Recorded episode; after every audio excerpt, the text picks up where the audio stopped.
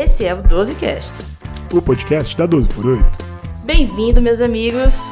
Sejam muito bem-vindos a esse novo episódio agora de Ressaca de Carnaval, né? Estou aqui com meus dois grandes amigos também, Rafael Rossi. E aí, Rossi, tá vivo? Fala galera, tô vivo, foi um ótimo carnaval, espero que o episódio esteja tão bom quanto. Assim, eu não sei se tá tão vivo com essa voz não, meu amigo, mas vai dar pra gravar? Se entregou. Com seus anéis, ficam seus dedos. Ai, meu Deus, pula, vai. E meu Big Boss, Victor Benfica. E aí, Vitor, tá vivo? Fala, galera. Tô vivo, eu fui mais comportado daqui, diga-se de passagem, né? Só consegui curtir um dia de carnaval, curti bem, né? Mas, enfim, ah, foi só um diazinho, né? Tá, tá, Vitor. Deu uns plantão, né, Vitor? Inteiraço, Tava precisando pagar umas, umas contas, né? Deu uns plantão. É, o AJ tava na bota. Essa é muito boa. Eu queria que a turma visse nossa cara aqui, né? Mas que bom que eles só ouvem nossa voz. Que bom não, né, Rossi? Sua voz tá meio... É melhor ver minha cara. O que é que vamos falar hoje, Rossi? Fala aí pra nós. Bom, para o nosso ouvinte que está atento, no episódio 37 a gente falou sobre fibrilação atrial, só que lá a gente discutiu a estratégia entre controle de frequência e controle de ritmo, basicamente. Hoje, a nosso alvo aqui vai ser falar de terapia com anticoagulação e os seus riscos e benefícios associados. Acho que você está meio que relembrando um pouquinho do ABC, né? Que a ESC 2020 Perfeito. traz pra gente. A gente, naquela, naquela ocasião do, do episódio de 37, a gente focou no controle de ritmo ou, fre ou frequência. A letra B. Hoje é a letra A, né? Anticoagulation. Anticoagulação em inglês, Vitor. Tá? Perfeito, muito tá? bem, Manuela. Excelente. Uma aula. Poliglota. Aula, é. aula de literatura. É, o 12cast chegou num ponto muito legal também, né? Que a gente consegue agora juntar vários episódios e serem complementares, né? A gente falou da, da, da do ritmo e frequência, falamos inclusive de um episódio que ficou muito legal, é, de DOC especificamente, as nuances em relação a cada um deles. Então, podem ser usados também para complementar esse foi, no caso, o 55 do DOC, né? E o 37, Isso. o da FA, do ritmo ou frequência. Perfeito. Então, se você vai ter uma prova sobre FA amanhã, você pega junto os três, estuda, ouve e vai pra prova. Exatamente. Perfeito. Excelente. E assim, vamos só fazer uma introdução rápida, né? O que, que a gente vai falar hoje? A gente vai falar um pouquinho da FA, porque ela é importante, sempre a gente tem que falar isso. Quando a gente vai anticoagular esses pacientes, os pacientes que vão ter contraindicação à anticoagulação, valorizando aí essa questão do sangramento, e os pacientes que têm alto risco de sangramento, mas que não necessariamente são contraindicados, que é contraindicado a anticoagulação, né? Eu acho que a gente vai fazer esse bate-bola aí rápido sobre isso, a indicação, riscos, benefícios de anticoagulação na FA, frisando sempre, né, essa mais, é, essa visão mais prática para que o ouvinte consiga entender, ouvir e entender rápido a mensagem que a gente quer passar. Perfeito. Na parte final do podcast, a gente vai colocar, inclusive, alguns pontos mais práticos, né? Algumas, alguns dilemas clínicos que a gente vive na cardiologia, tanto do cardiologista quanto do clínico também, que tem esse paciente no consultório. Então, por exemplo, anticoagulação no contexto de cardioversão, pós-cardioversão, suspendo ou não, na ablação, pós-angioplastia. Spoiler, então, acho que é legal a gente falar um pouquinho também disso no final para poder juntar um ponto de vista mais prático como o 12 Cast gosta.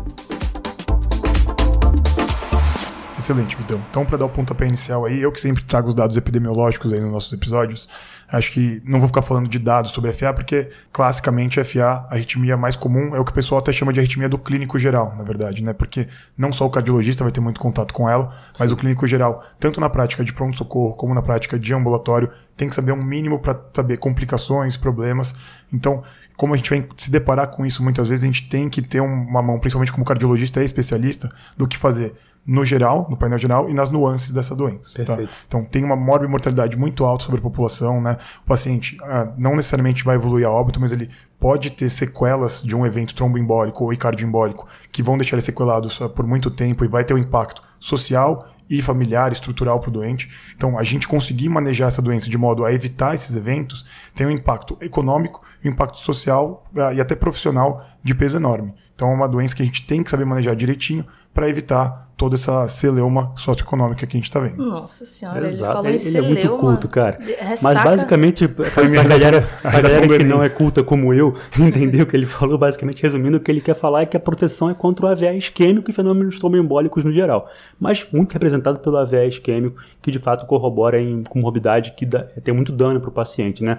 Até para a questão de pós entrar em depressão, tem questão de ficar acamado e disfuncional, né? envolve toda uma família, um cuidado específico, então realmente é algo que a gente precisa evitar e a gente consegue isso cada vez mais, né? Vamos lá falar um pouquinho mais disso sobre é, nesse podcast de hoje.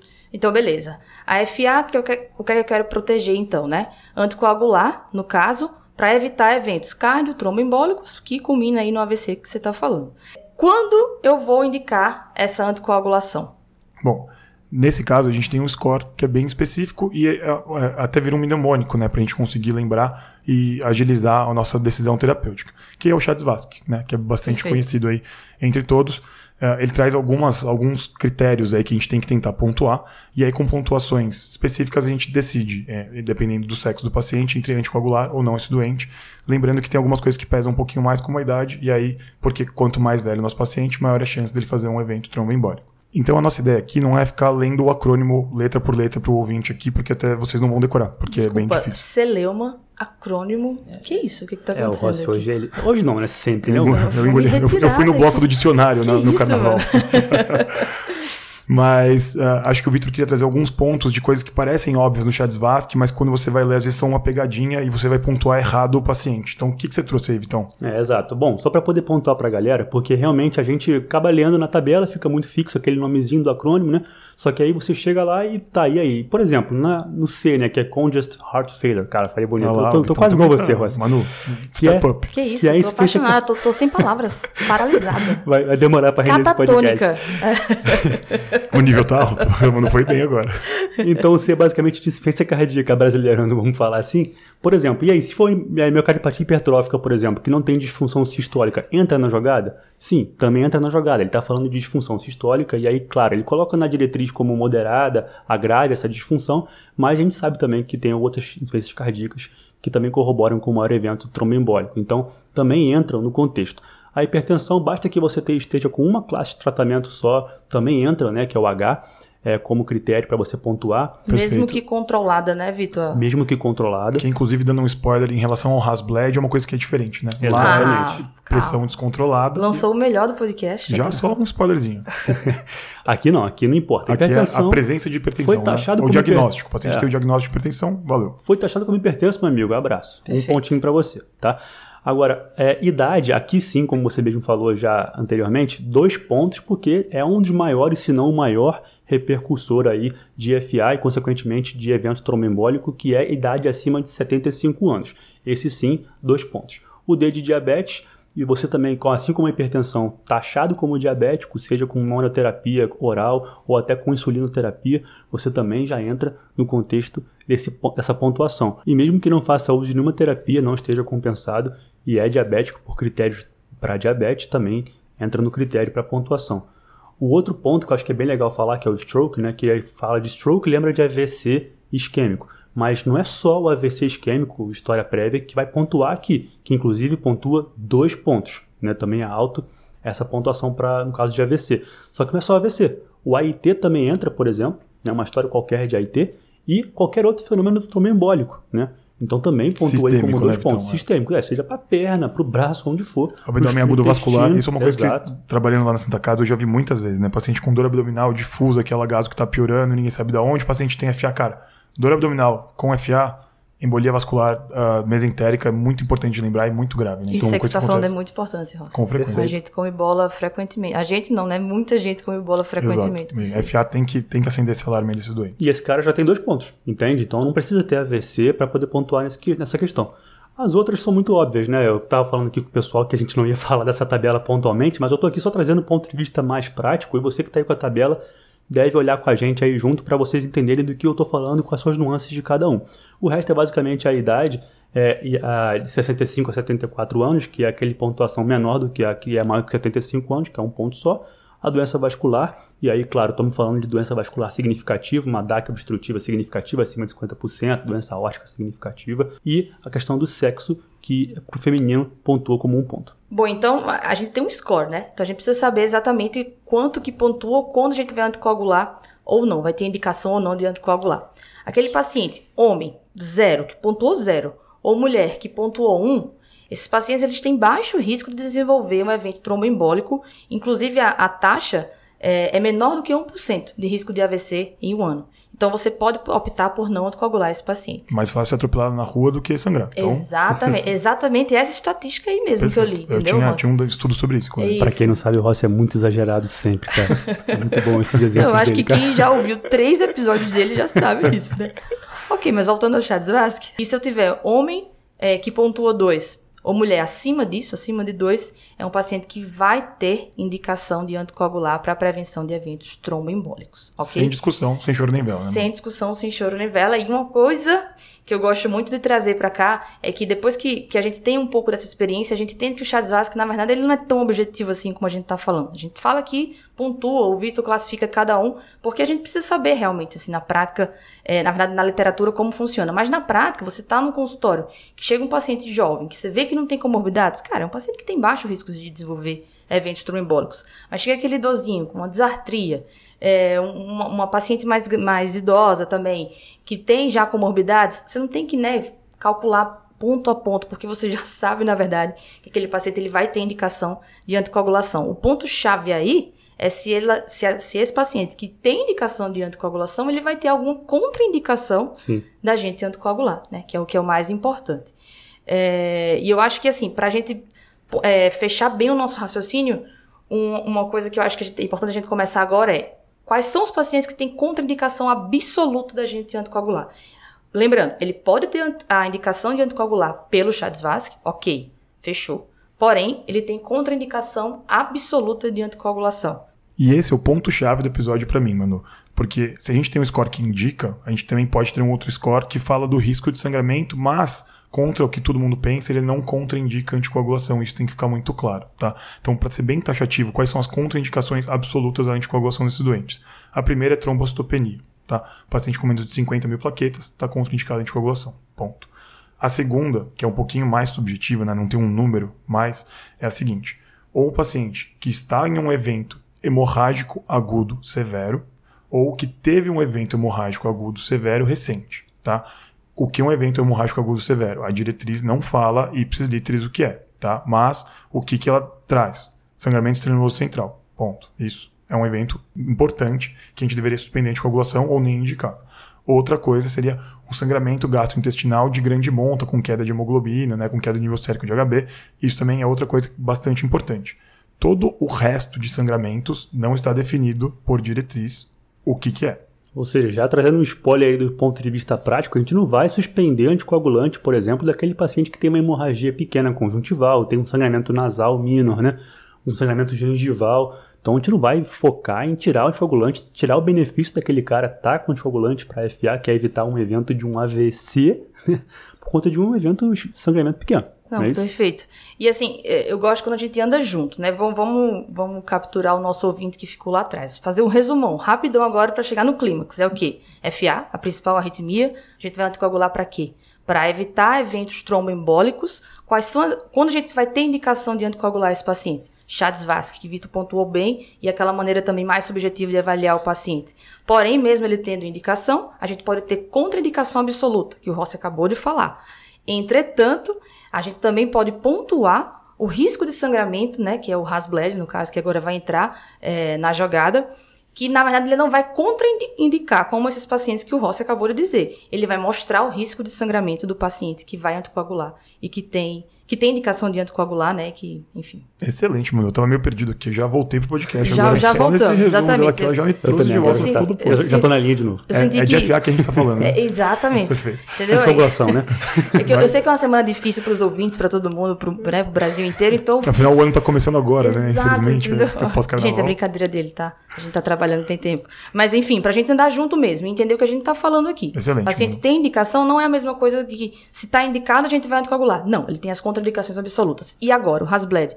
Qual é a chance, o risco de sangramento, né? Que é o nosso ponto, é, o nosso A ideia do, do Hasbled não é ser o contrário do Chades Vasque. Acho que Perfeito. esse é o ponto central. Eles não são coisas antagônicas, tá? Qual que é a ideia do Hasbled? Eu entender o risco de sangramento do meu doente, para eu agir em fatores modificáveis ou potencialmente modificáveis, para que eu diminua esse risco de sangramento, enquanto eu sempre mantenho a terapia anticoagulante desse doente. Não, cirúrgico, perfeito. É perfeito. exatamente isso. Entender mais... que. É. Perdão, Vitor. Entender que, que, assim como o Chades Vasco, o Hasbled ele não é um score objetivamente assim falando, a gente vai avaliar, ver essa questão dos, dos, fatores modificáveis, parcialmente modificáveis ou não modificáveis, né, pra gente saber como manejar Exato. melhor o nosso doente. Trazendo pro dia a dia, aquele cara que fala, ah, mas o Hasbled é alto, então não vou, não vou indicar anticoagulação. Não, não é bem assim. A gente sempre coloca na balança, é claro que é importante você usar o Hasbled, a gente não tá falando que não é importante, tá, galera? Inclusive, mas... pela ESC, é nível de recomendação 3, fazer isso que você acabou de falar. Uhum. Hasbled é alto, não vou anticoagular, Perfeito. eu acho que eu tô aqui com a minha ferramentinha que fala que eu tô fazendo certo, você tá fazendo errado. Tá escrito Exato. em diretriz isso, tá? O Chad então, Vasque que manda na jogada. Então o Hasbled você... traz um, uma, um, panorama, um cenário, né, para você poder entender se você vai seguir esse paciente com um cuidado a mais ou a menos, entender em que momento aí que você pode até ajustar para que ele consiga modificar algum fator que consiga trazer uma menor incidência de sangramento no tratamento. Excelente. E aí eu queria trazer aqui quais são os fatores de risco modificáveis e os não modificáveis para a gente, para a gente entender aonde a gente de fato pode agir nesse doente. Tá? Os potencialmente modificáveis, ou seja, varia de doente para doente o que a gente pode fazer, seriam principalmente fragilidade extrema, né, ou paciente muito caidor, ou seja, Muitas quedas não quer dizer contraindicação absoluta, né? A gente não falou lá atrás nas contraindicações absolutas sobre queda. Então, se o paciente cai mais de 300 vezes por ano, aí sim é um fator de risco. Se ele cai... 295. Perfeito. Que é basicamente uma, é uma frequência de uma queda por dia, quase, se for pensar. Então, é, isso é muita, muita, muita, muita, queda. Se não é isso, isso não é um fator de risco uh, digno de nota importante, tá? Mas, se for uma coisa que você, sobre a qual você pode agir, ótimo. Vamos tentar minimizar quedas do doente. Tá? Perfeito. Tá? Só para ajudar também no que o Rossi está falando agora, ele está falando dos potencialmente modificáveis. Então imagina que essa coluna que ele está falando é uma coluna central. Você vai ter para frente os modificáveis e para trás os não modificáveis. Então ele começou muito bem. Porque agora a gente tem ali o, a meiuca. Onde a gente pode né? agir, né? Onde a gente vai Onde agir. gente pode tentar agir. Exatamente. Então, outro que é potencialmente modificável seria a anemia. Então, um paciente que tem uma ferropenia por baixa ingesta, um paciente que tem perdas, esse paciente que a gente tem que estudar e ver se a gente pode agir. Pô, esse cara, ele tem anemia porque ele tem um câncer de cólon que a gente não descobriu, aí fez o diagnóstico, esse cara a gente pode agir de modo a melhorar a vida dele até com um diagnóstico que ele não tinha. A gente pode repor o ferro, que ele estava deficiente. Ou é uma anemia crônica, um paciente que tem melodisplasia, ele vai ser sempre anêmico. Aí é potencialmente reversível ou não reversível, certo? Plaquetopenia não severa, né? Não aquela plaquetopenia abaixo de 50 mil. Isso é outra coisa potencialmente reversível, né? Tem alguma droga que diminui a função plaquetária, que diminui a contagem plaquetária que o paciente está usando que eu posso tentar substituir. Então, é uma coisa que a gente sempre tem que pensar também.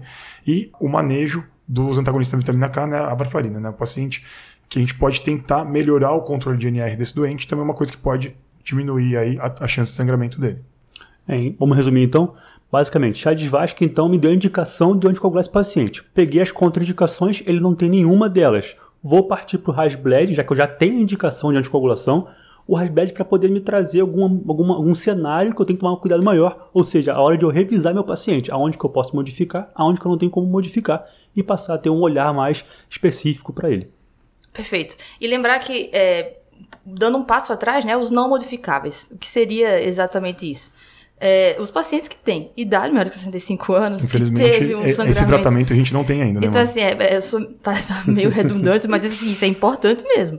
É, lembrar que, assim, contra isso você não, não, tem o que fazer, né? Não tem, não tem uma túnel do tempo, nada disso que a gente possa resolver. Mas idade maior de 65 anos, teve um sangramento prévio importante, é, tem disfunção renal dialítico, ou então que fez transplante renal também prévio, é, disfunção hepática, um paciente cirrótico, é, teve previamente AVC, doença periférica de, de, vasos periféricos, diabetes, ou então se o paciente ele já está evoluindo ali com a síndrome demencial, já tem um status neurológico mais comprometido, né? É, propriamente até malignidade, né? O câncer que eu falei, por, por exemplo, o câncer de cólon, ele entrou na anemia porque a anemia é potencialmente reversível. Se é um câncer de cólon inoperável, ela não é mais reversível, entendeu? Por isso que ela é potencialmente reversível.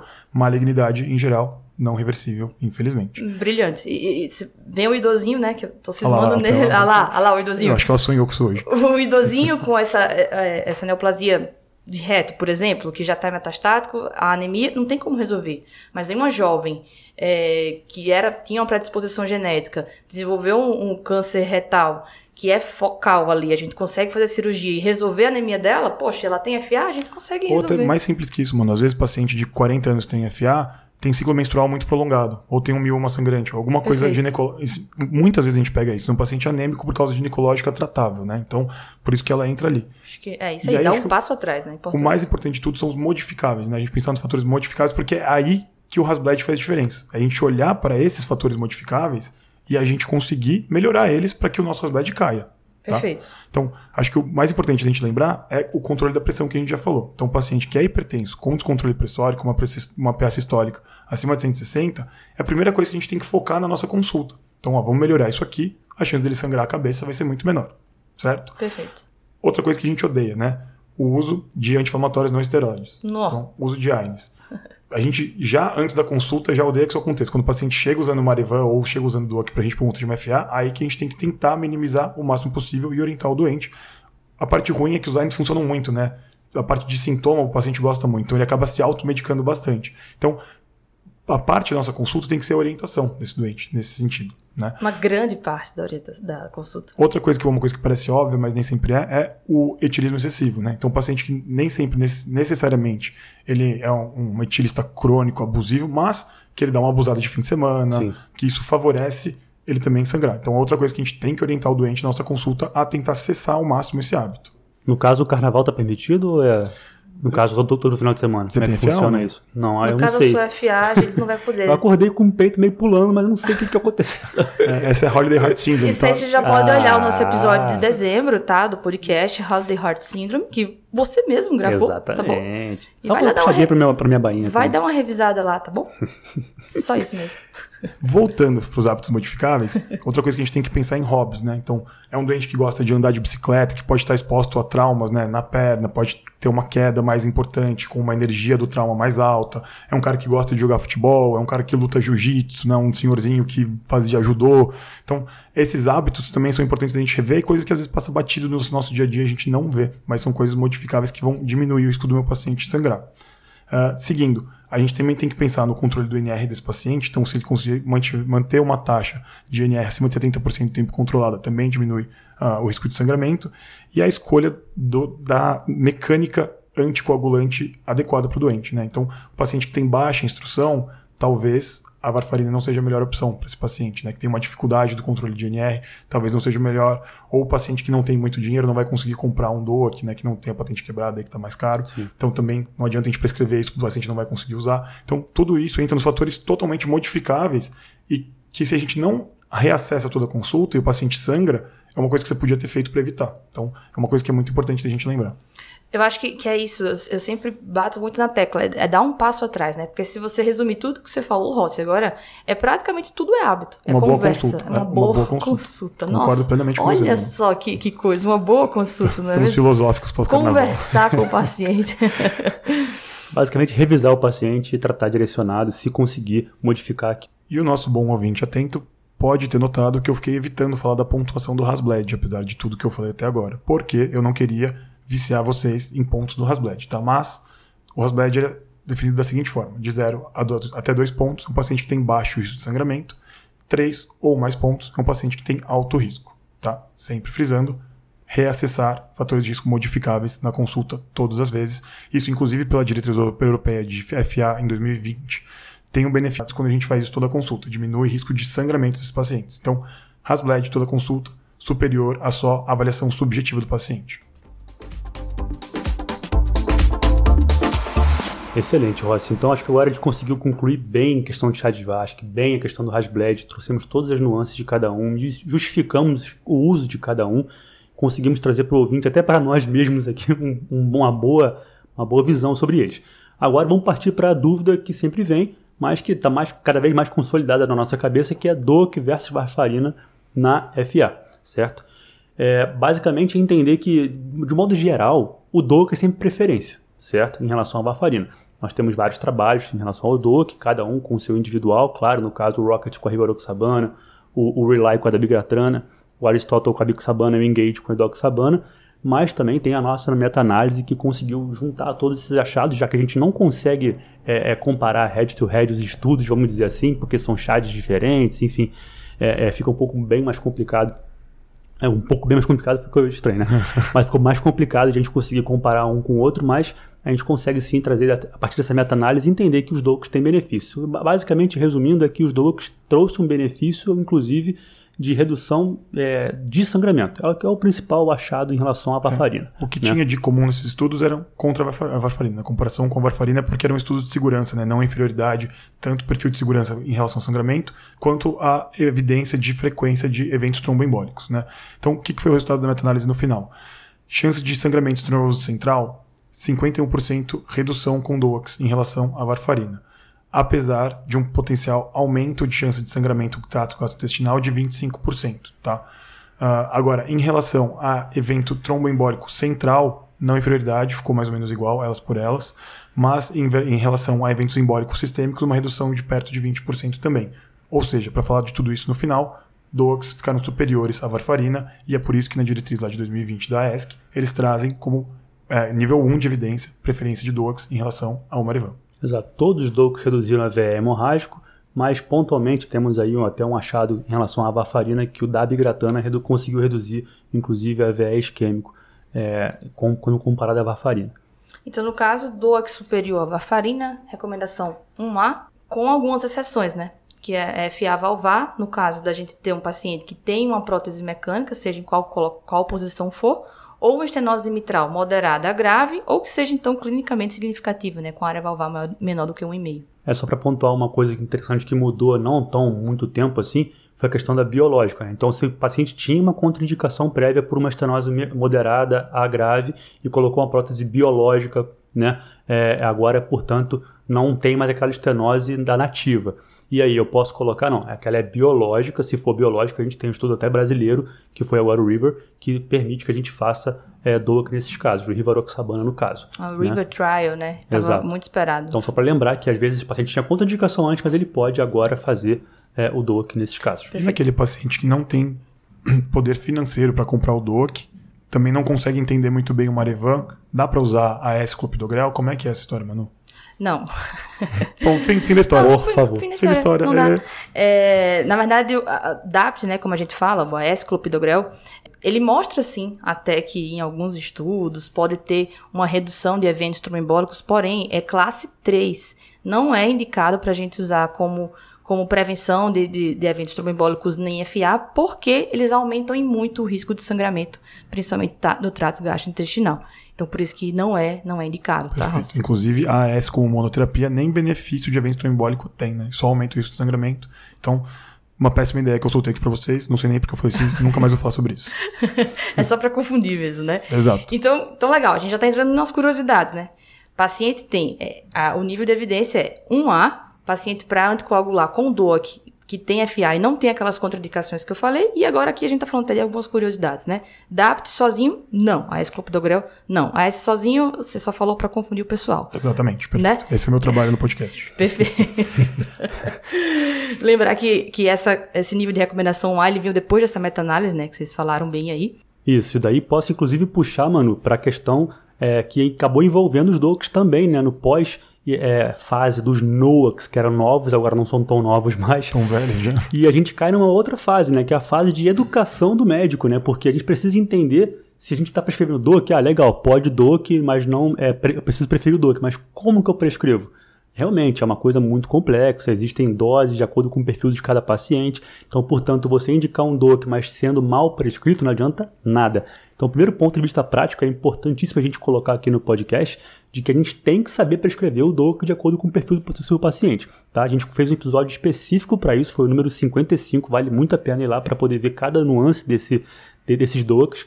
Mas... E eu vou puxar uma sardinha pra Maju também, que ela fez, resumindo mais ainda como a gente gosta de fazer, tem um post, gente, que eu uso no meu bolso mesmo, assim. Exato. Que são as indicações, como usar, contraindicações, todos os critérios que você vai falar resumidamente agora. É, mas tem um post da Maju brilhante lá no, no, Instagram da gente, que é bolso mesmo, assim. Quando eu vou usar, o, o Dork eu, eu abro lá para não ter dúvida e usar Nunca mais esquecer da Maju, né, mano?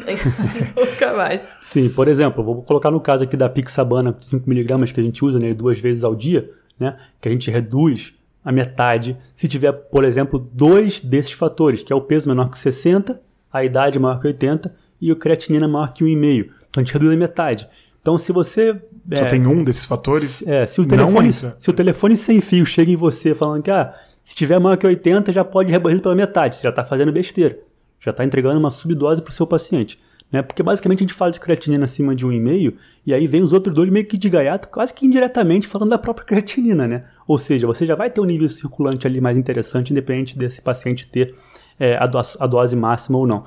Então, tem que ter dois. Peso menor que 60, idade maior que 80 e creatinina maior que 1,5. Não é um só não. Se for um só, segue o baile. Dose máxima. Tá? Boa, Vitão, excelente. Então, aproveitando que a gente está chegando aí no último tópico no nosso podcast, a gente falou bastante, romantizou bastante sobre quando usar, quando não usar a terapia de anticoagulação, mas e na parte prática? Tem algumas questões que não são tão lineares com tudo que a gente falou, que nem sempre está abordado lá no guideline, que no real life aí às vezes dá uma confundida, até o especialista às vezes dá uma sambada. Quer comentar um pouquinho uma prova? Não, perfeito, Rossi. Acho que a gente tem que colocar assim, porque é o que de fato refina esse podcast, né? Porque o beabá basicamente é mais fácil de encontrar nos livros. Mas, enfim, por exemplo, nos casos de cardioversão, aquele paciente que mesmo que jovem, com um ali, talvez é, você fique na dúvida se vai começar uma anticoagulação, ele faz FA, perdura por mais de 40 horas no teu hospital e você quer de fato começar a anticoagulação para ele, mas você viu que não tem trombo, fez um transesofágico dentro da, da sala de emergência, viu que não tem trombo naquele apêndice atrial, está respaldado a fazer a cardioversão elétrica caso você tenha interesse de fato em reverter. E aí, você vai anticoagular ou não? Ou, ou seja, resolvi a FA, não preciso anticoagular caso eu não queira. Não, você tem que anticoagular, independente do chá de Svasc, por pelo menos quatro é, semanas, tá? Então, existe um período de atordoamento atrial nessa fase, então, portanto, você tem um potencial de fenômeno tromboembólico ainda maior nessa fase, e, portanto, sim, tem que anticoagular esse paciente por no mínimo quatro semanas. Não esquecer disso. Manu sabe muito bem disso, né, Manu? um pouquinho só, às vezes. é, e uma coisa que é importante é que, assim, se você não está usando DOC, por exemplo, ah, eu estou usando varfarina. Eu estou usando varfarina há quatro semanas, eu estou anticoagulado? Não. Anticoagulado quer dizer, se você está usando varfarina na dose, na, perdão, na, na faixa terapêutica que você tem que estar. Então, o paciente ele pode passar três anos tomando varfarina. Se ele não está na faixa terapêutica, se não tem prótese mecânica, que é 2 a 3, se tem prótese mecânica, é 2,5 a 3,5, ele não está anticoagulado. Então, a gente costuma fazer, o paciente fazia cardioversão como, né? É, ou no ecotransesofágico, né? Imediatamente naquele momento. Sim. Ou, é, pelo menos, o paciente tem que estar de 3 a 4 semanas dentro da faixa do INR. Você já fazia INR, antes, né? Tá, exatamente. Para estar tá anticoagulado. E após isso também, manter na faixa, tá? Que é, ah, DOAC, ok. Tô tomando DOAC, estou anticoagulado. Mas na varfarina eu não gosto nem de usar esse termo usando a varfarina. Não, ele tem que estar usando a varfarina e na faixa terapêutica. Perfeito, excelente. Então acho que a gente conseguiu fechar esse ponto de vista da cardioversão.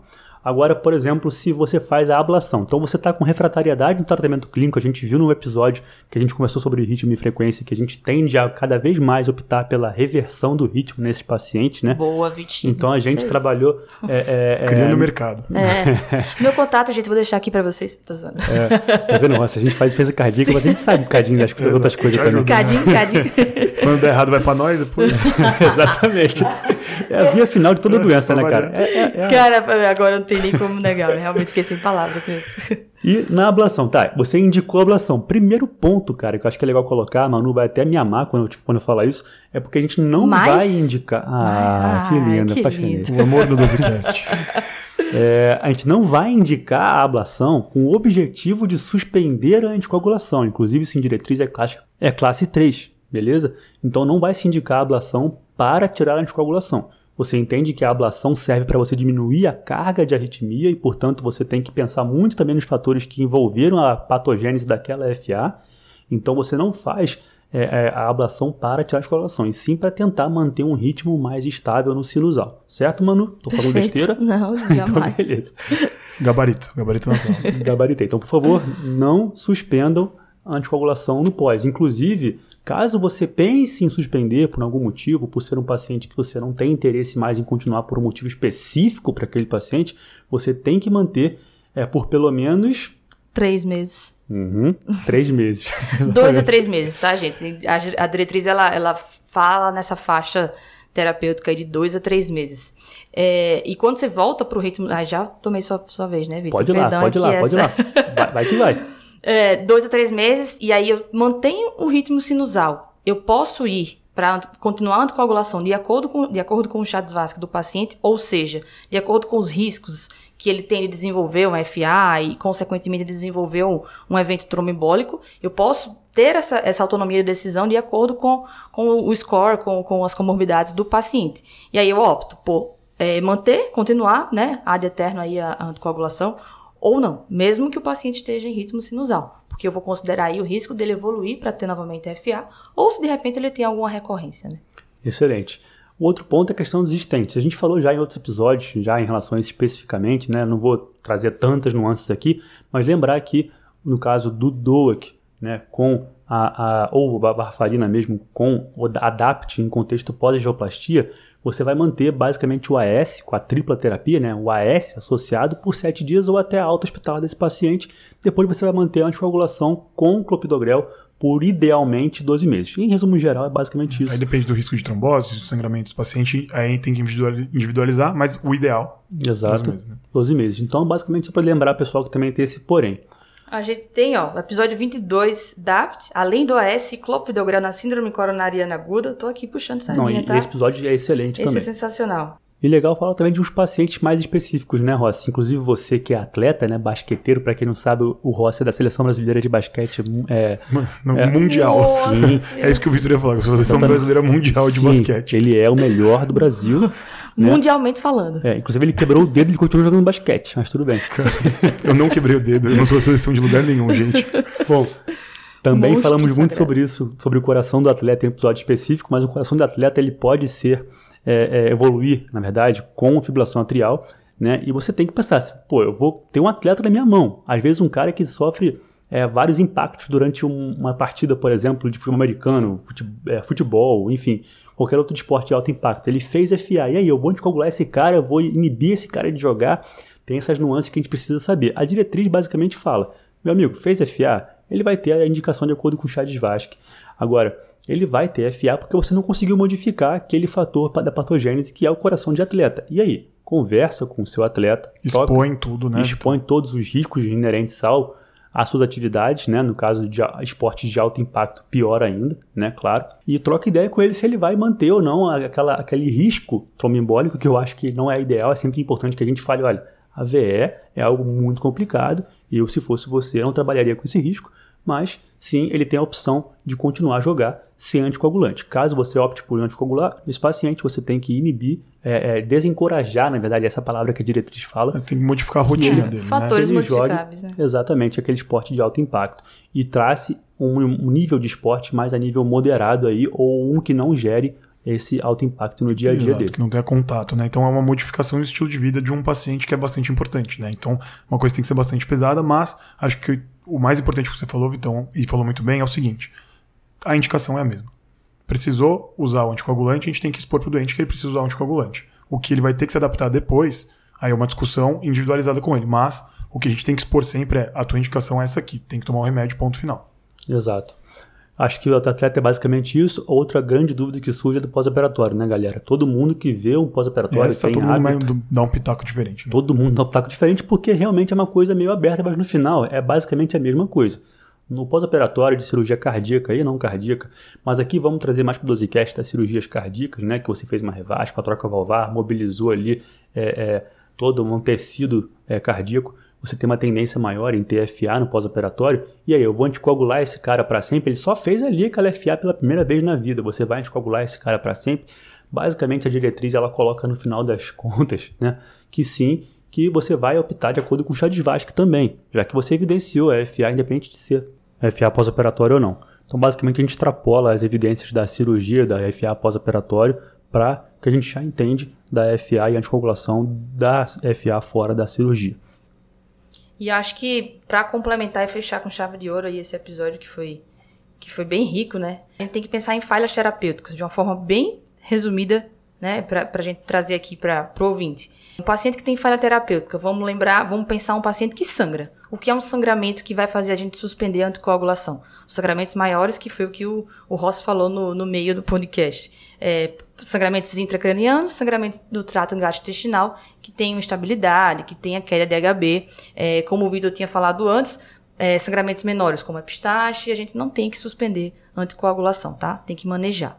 E no caso de falha terapêutica, quando a gente fala falha terapêutica, perdão, quando a gente fala em o paciente está anticoagulado usando o DOAC ou então com o Marevan, Vejam bem que eu não falei anticoagulado, está usando Marevan. E ele, e ele mesmo assim tem um evento tromboembólico, né? Na vigência dessa anticoagulação.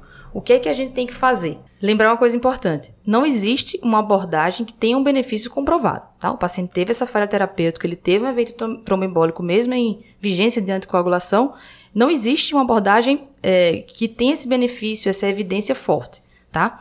Primeiro ponto. Segundo ponto é, o paciente está usando Marevan. Ele está ou não na faixa? Isso eu tenho que começar a investigar. Então, quando a gente fala que não existe uma abordagem específica e com evidência forte, aí vai do jogo de cintura e da criatividade da gente de pensar no que é o melhor para o paciente. A, a, o Marevan, principalmente, pensar na adesão do paciente, medicamentos que interferem, alimentação, se ele teve alguma infecção recente, usou um antibiótico, tudo isso pode alterar a faixa de, de anticoagulação e sim já causar né, algum evento tromboembólico. Já em relação ao DOC, por exemplo, a gente pode pensar em pacientes que simplesmente não são, não são bem aderentes, né? Então, lembrar que existe sim essas falhas terapêuticas tanto no, cam no campo de eventos tromboembólicos como no campo de é, sangramentos, tá? Acho que abordamos bem. Acho que foi. Foi um podcast completo, né, gente? Foi. É, deu, pra tirar, deu pra tirar umas dúvidas aí. É, a gente conseguiu até recuperar essa, essa Até acordei, né? agora aqui tô... Até acordou, né? Vou até trabalhar Dá pra beber mais. Acho que vou dar um pontão. Tô brincando, galera, tô brincando. Mas é isso, galera. Obrigada por ter ficado até o final com a gente. Eu sei que é um podcast, às vezes, que é, que é pesado, né? Ainda mais para um pós-feriadão desse de carnaval, mas acho que a gente conseguiu resumir. Estamos abertos para qualquer dúvida que vocês tiverem, podem entrar em contato com a gente. E não esqueçam, principalmente, de entrar lá no Spotify ou na, nas principais plataformas né, de, do nosso podcast, do 12cast, ativar o sininho, deixar o coraçãozinho lá pra gente, que isso também é muito importante. Se você quiser, sem pressão nenhuma. Sem pressão nenhuma, mas tá? queira. e nos avaliar, e nos avaliar, né? Conforme você entenda ser o mais importante pra gente. Nota 5. é muito isso, obrigado, galera. Obrigado. Até a próxima Tamo semana. Tamo junto, muito bom.